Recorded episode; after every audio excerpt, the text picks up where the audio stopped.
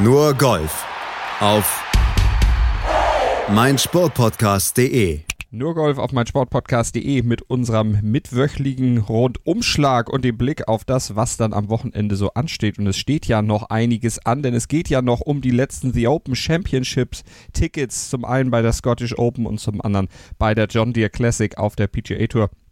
Bei beiden Turnieren werden ja noch Tickets für The Open vergeben und Martin Keimer, der macht sich ja dann auch noch Hoffnung, so ein Ticket noch zu ergattern. Bisher ohne Spielberechtigung für The Open, aber vielleicht kann es bei der Scottish Open oder über die Nachrückerliste klappen. Wir gucken da gleich mal drauf auf seinen Fall mit unserer Expertin Desiree Wolf. Hallo Desiree. Ja, hallo Malte. Ja, gucken wir auf Martin Keimer. Aktuell Dritter der Nachrückerliste. Er profitiert ein bisschen davon, dass äh, John Daly, der Open-Sieger von 1995 in St. Andrews zurückziehen musste. Der hatte nicht was mit einem Krokodil erlebt, um im Rudi Carell-Jargon zu bleiben, sondern den hat die Spinne geküsst. Äh, ja, John Daly ist ja nun wirklich immer ähm, Garant für Spektakel und nachdem jetzt ja unter großem Aufsehen seine Bitte, dass er eben die Open, für die er ja bis er 60 Jahre alt ist, qualifiziert ist, weil er eben Open Champion ist, ähm, dass er die mit einem Card bestreiten darf, äh, abgelehnt wurde. Ähm, ja, hat ihn jetzt ein Spinnenbiss ereilt. Ich muss ehrlich sagen, äh, es hat mich dann nicht, nicht so angesprochen, rein ästhetisch und ich habe mich um die Details nicht so gekümmert, malte das ist eher so deins, aber ja. jedenfalls kann er jetzt die Open nicht spielen. War nicht ganz undramatisch, musste auch auf die Intensivstation, musste per Mund-zu-Mund-Beatmung versorgt werden zuvor und ja, kann jetzt entsprechend nicht spielen. Also schon eine etwas gefährlichere Spinne, die ihn da gebissen hat. Ich bin jetzt kein Biologe, deshalb kann ich da auch nicht so in die Details reingehen. Auf jeden Fall kann er nicht spielen und ja, das lässt Martin Keimer dann auf Platz 3 der Nachrückerliste aktuell dann vorrücken. Der Ersatz für John Daly übrigens Kevin Streelman, also der Glückliche von John Dalys Unglück Betroffene. Ja, Martin Keimer jetzt Nachrückerliste, aber er könnte natürlich auch mit einer entsprechenden Top-Platzierung dann auch direkt ins Turnier kommen. Wäre ihm sicher lieber als über die Nachrückerliste. Wie siehst du denn seine Chancen jetzt bei der Scottish Open? Naja, Chancen sind durchaus gegeben. Äh, Martin Keimer ist in einer deutlich verbesserten Form in, in den letzten Wochen jetzt aufgetreten. Ähm, es reicht immer noch nicht ganz, um wirklich vier Tage ganz top durchzuspielen und dann eine super, super, super Platzierung zu kriegen oder gar einen Turniersieg.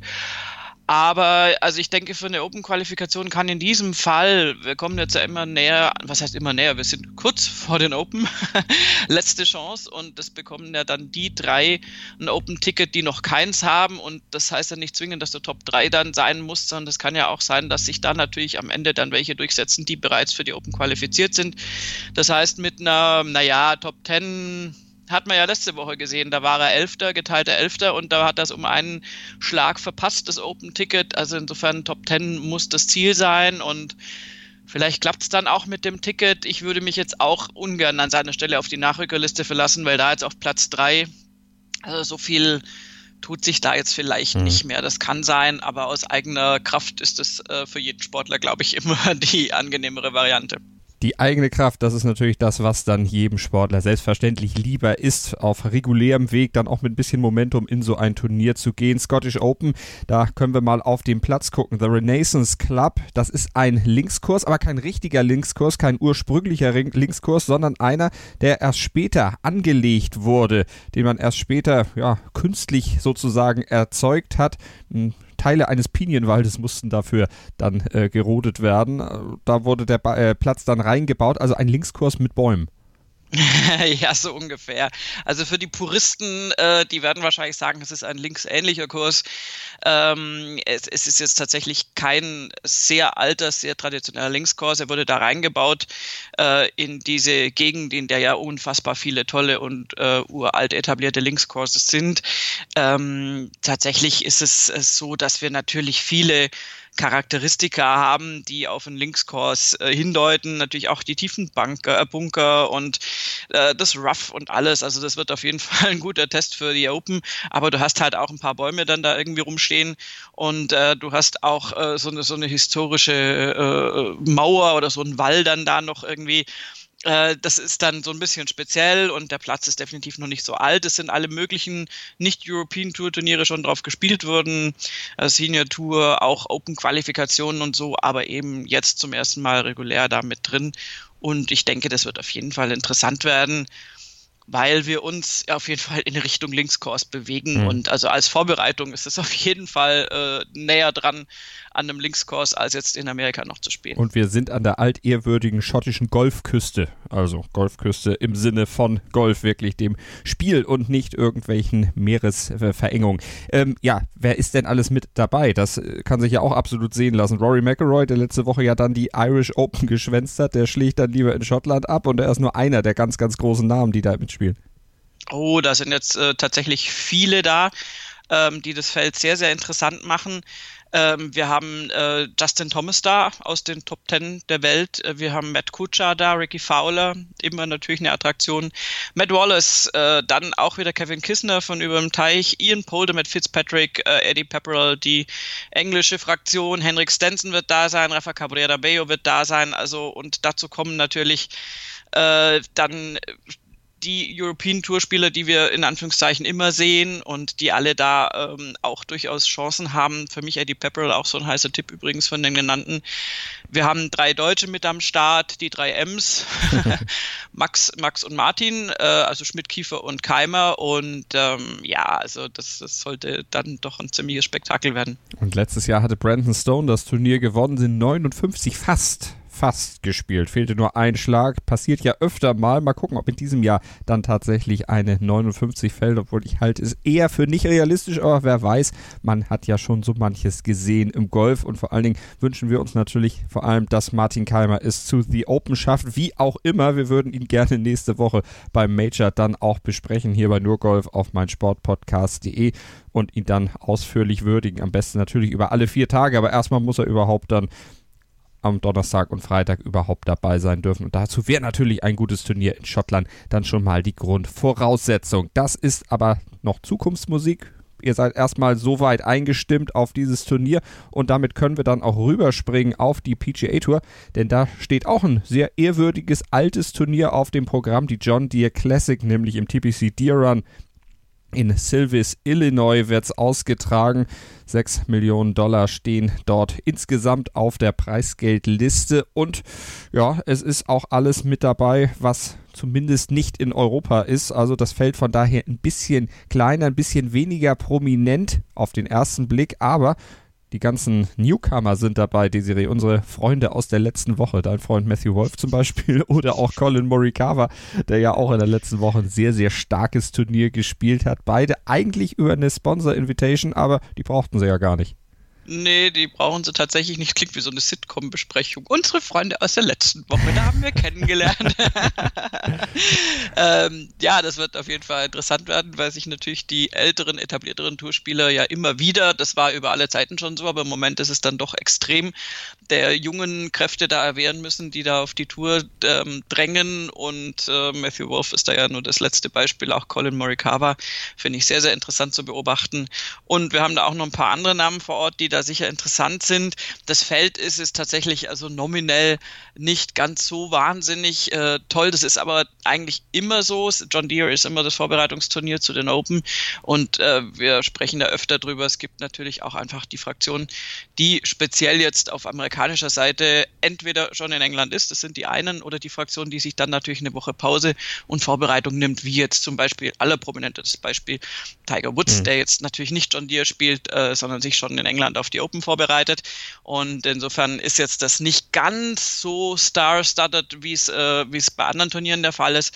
Aber es ist immer noch ein gut genuges Feld und es ist so ein ja, so ein Low-Scoring-Contest letztendlich. Das Turnier hat eigentlich immer niedrige Ergebnisse gezeigt und du musst da wirklich möglichst bogiefrei bleiben und dich da in hohe, also hochzahlige, niedrige Score-Regionen äh, bewegen, um mhm. da eine Chance auf den Titel zu haben. Ja, Birdie spielen ist absolut Pflicht, wenn man mal auf die letzten Sieger oder auf einige der Sieger der letzten Jahre guckt. Ryan Moore, Jordan Spieth, Brian Harmon, die haben alle zumindest ein Eagle gespielt, manche sogar drei. Also je mehr Eagles du spielst, desto niedriger scorest du natürlich auch. Das ist eine Binsenweisheit im Golf, aber hier ist es absolut angebracht und dann Birdies am besten über 20 spielen im Laufe der Turnierwoche, dann bist du ganz vorne mit dabei. Also du musst die Chancen, die sich bieten und die bieten sich auf dem Kurs auch nutzen. Ja, und die bieten sich gleichermaßen für Longhitter und auch für eher strategische Spieler, die jetzt vielleicht nicht ganz die Länge haben. Also das sollte da gar nicht zwingend ausschlaggebend sein. Ähm, aber du kannst halt einfach diesen Kurs auch spielen. Ich meine, auch, auch Bryson DeChambeau hat das Ding schon mal auseinandergenommen, wurde einfach mit einem brillanten Eisenspiel halt die Bälle auch so schön an die Fahne genagelt hat, dass du dann gar nicht mehr wahnsinnig toll putten musst, weil eigentlich ist das Putting auf dem Kurs, äh, natürlich ist auf allen Courses äh, relevant, aber da auch durchaus ausschlaggebend für deine Siegplatzierung. Ob du da wirklich gut drauf bist, zeigen auch die Statistiken. Die kannst du aber im Fall von Bryson DeChambeau auch mal widerlegen, weil der eigentlich jetzt gar nicht so ein riesen Putter ist mhm. von seiner generellen Statistik her. Ähm, aber du musst diese, du musst einfach die Grüns treffen, schlicht und ergreifend und, ähm, und dann schauen, was geht. Und es geht eben dadurch, dass alle Kollegen sehr, sehr viele Birdies spielen können und auch werden, geht es darum, die Fehler zu vermeiden. Das ist tatsächlich der, der Haupt, äh, der Hauptknackpunkt in dieser Woche, dass du möglichst äh, wenige Bogies spielst, um eben da nicht dann ins Hintertreffen zu geraten im Vergleich zum Rest des Feldes.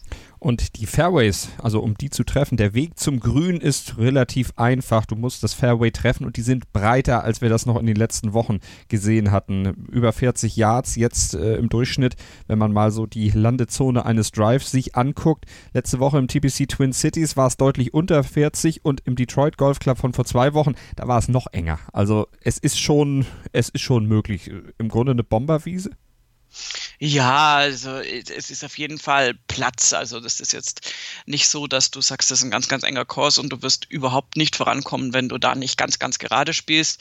Ähm, wie schon gesagt, das geht auch, äh, da kommen auch die strategischen Spieler dann letztendlich äh, zu ihren äh, zu ihren Möglichkeiten und ähm, ich denke, das wird ein interessanter Test werden also blöd formuliert ist es jetzt aus meiner Sicht, wenn wir uns auf die Open zu bewegen, natürlich trotzdem interessanter, die äh, Scottish Open mhm. zu gucken, weil das einfach jetzt vom Turnierformat und vom Platzformat her viel, viel näher an dem dran ist, was wir dann in der kommenden Major-Woche erleben werden.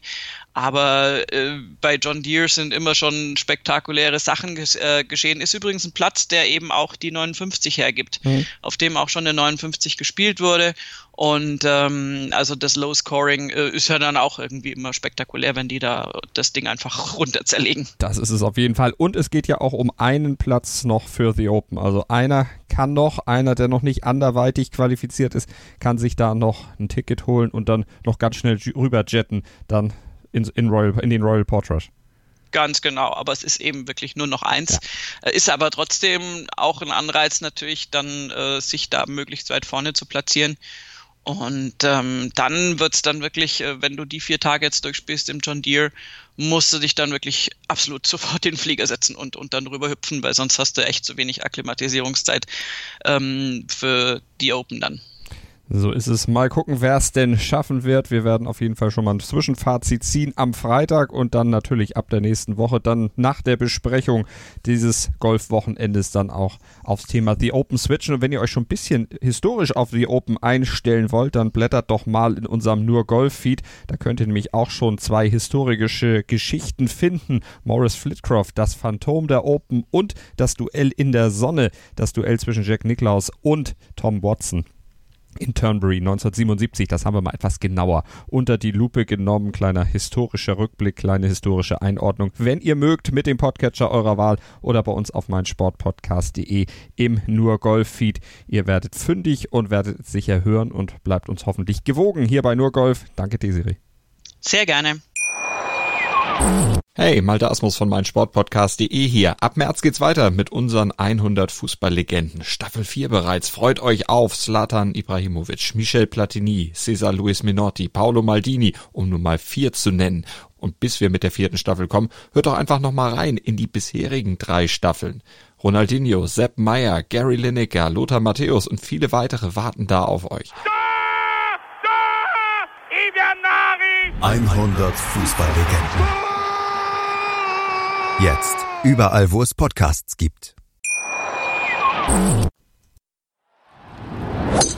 Nur Golf. Auf meinsportpodcast.de. Willkommen bei meinsportpodcast.de.